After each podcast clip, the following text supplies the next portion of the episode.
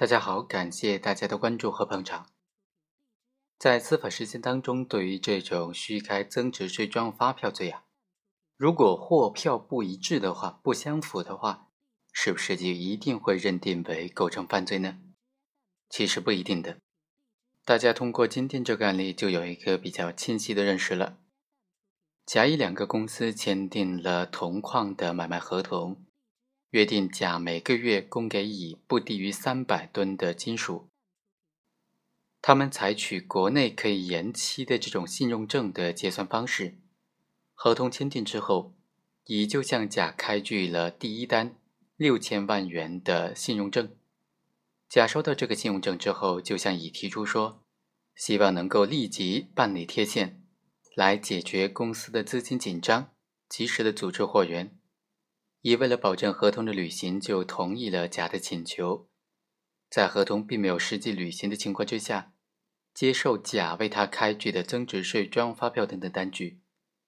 甲在收到了乙开具的这个相关单据之后，这个单据就包括六千万元的增值税专用发票、入库单等等，就向银行办理的贴现。由于当时市场等等原因呢，甲贴现之后。没有能够组织按照合同约定的这个矿石，乙为了控制资金的风险，要求甲退还部分款项。甲于是将四千两百万元货款退还了乙。后来，乙又向甲开出了第二单五千万元和第三单一千万元的信用证。在合同履行过程当中，出现了和这之前相同的一些延期的情况。甲之后呢，又两次分别。退给了乙是四千一百万元和三百万元。这些合同在履行过程当中，因为举报案发了，公安机关经过查证，就证明说，乙为了配合甲在银行办理贴现信用证等等，共同的接受了甲九千六百多万元的增值税专用发票，实际的货物销售额呢，仅仅是两千三百多万元，这就明显属于这种货票不一致。货票不相符的情形了，那这种行为就一定构成虚开增值税专用发票罪吗？一种意见就认为，甲乙构成了这个犯罪；第二种意见认为呢，就不构成。就这个案件来看呢，我们认为不应当构成虚开增值税专用发票罪的。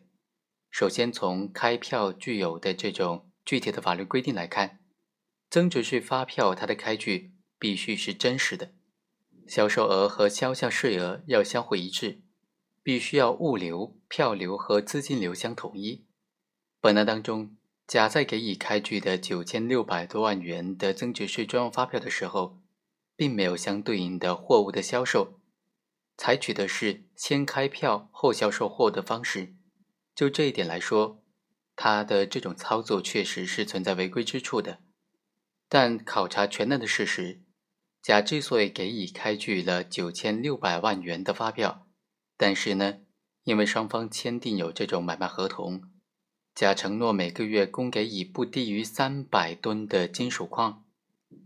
甲给乙开具的九千六百万元的增值税专用发票，是以合法有效的这种铜铁矿的销售合同为前提的。发票的开具是双方履行合同的内容之一，在实质意义上。不能够认定这九千六百万元的增值税专用发票具有虚开的性质，是虚开的行为。第二，从发票开具的数量来看，甲总共给乙开具的九千六百万元的发票，与此同时，乙又为甲开具了一点二亿元的信用证，发票和信用证的数额是对应的，两者之间并不存在明显的差异。所以呢，甲和乙之间不属于这种虚开。第三，本案七千三百万元增值税专用发票也不应当理解为虚开。根据本案的事实，甲在不能够完全履行合同的情况之下，为了控制资金的风险，按照乙方的要求退款了七千三百万元，从而导致了这七千三百万元发票没有对应的相关的货物来销售。但是不难发现，这七千三百万元这个发票啊。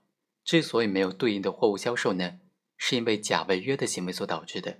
乙方要求甲方退款，是在他不得已的情况之下，为了控制资金的风险，采取的一种民事的自救的行为，这是乙方正常行使他的权利的行为。特别是啊，虽然甲退款了这七千三百万元，但是这个行为并不影响到这个同框买卖合同的效力。甲方承诺每个月给乙方提供不低于三百吨的金属矿，这个事实呢，这个约定呢并没有变更，所以啊，甲向乙的退款行为在法律性质上应当理解为双方在履行合同过程当中的具体付款方式的变化，具体付款方式的改变。既然这个买卖合同继续有效，合同的内容也没有变更，那么合同就应当被继续的履行下去。在这种情况之下。将七千三百万元的发票的性质理解为实质上属于先前九千六百万元增值税专用发票的组成部分，是甲开给乙留下来，将来履行合同所用的，多退少补。所以呢，这种理解更加符合整个案件事实，也是一最有利于被告人原则的要求和体现。因此，我们认为这种行为是不构成虚开增值税专用发票的。好，以上就是本期的全部内容，我们下期再会。